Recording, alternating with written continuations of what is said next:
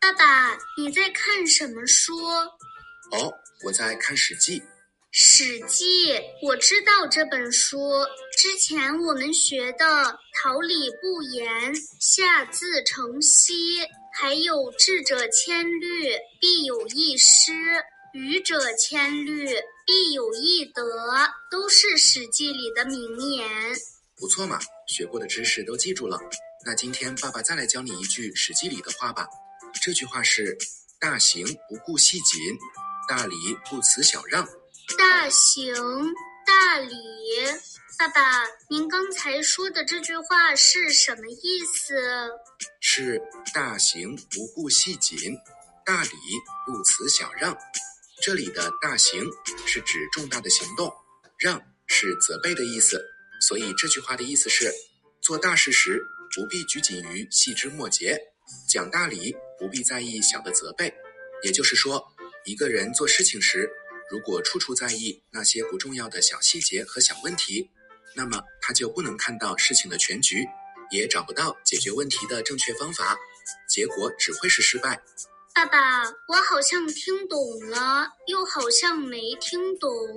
别着急，关于这句话还有一个小故事，听完这个故事你就明白了。好，爸爸快讲。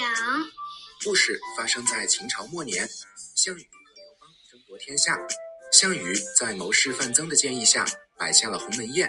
宴席上，项羽的武将项庄拔剑起舞，要伺机刺杀刘邦。在这个关键时刻，刘邦的猛将樊哙闯进项羽的军帐，讲了一番有理有节的话，说的项羽哑口无言，只好用好酒好肉招待樊哙。过了一会儿，刘邦假说上厕所。顺便也把樊哙叫了出去。爸爸，刘邦为什么要假装上厕所，还把樊哙叫出去？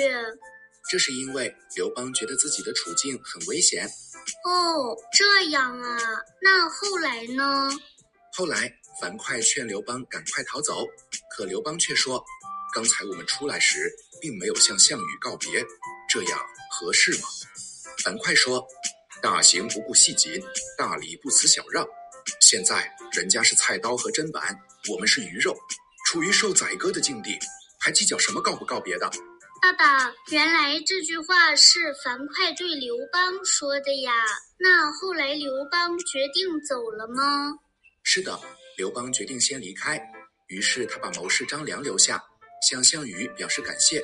张良问刘邦：“大王来的时候带了什么礼物吗？”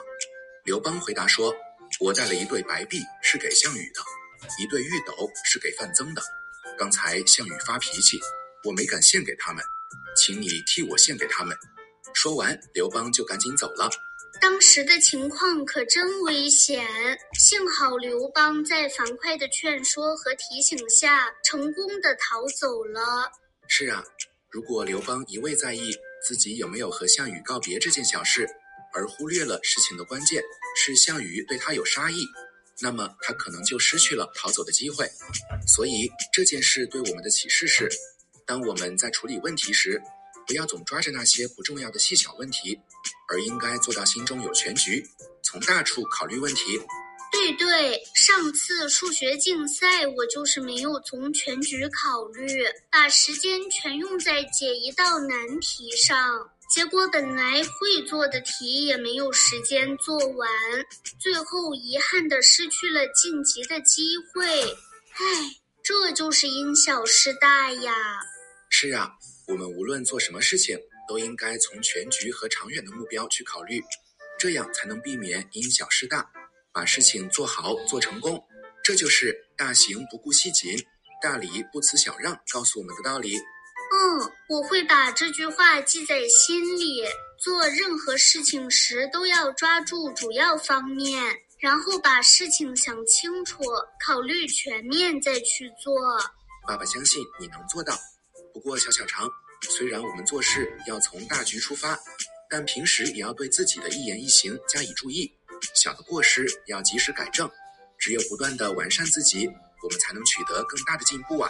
嗯，爸爸，我记住了。好了，最后再来说说这句话吧。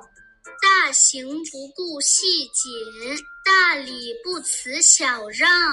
小朋友，这句话你学会了吗？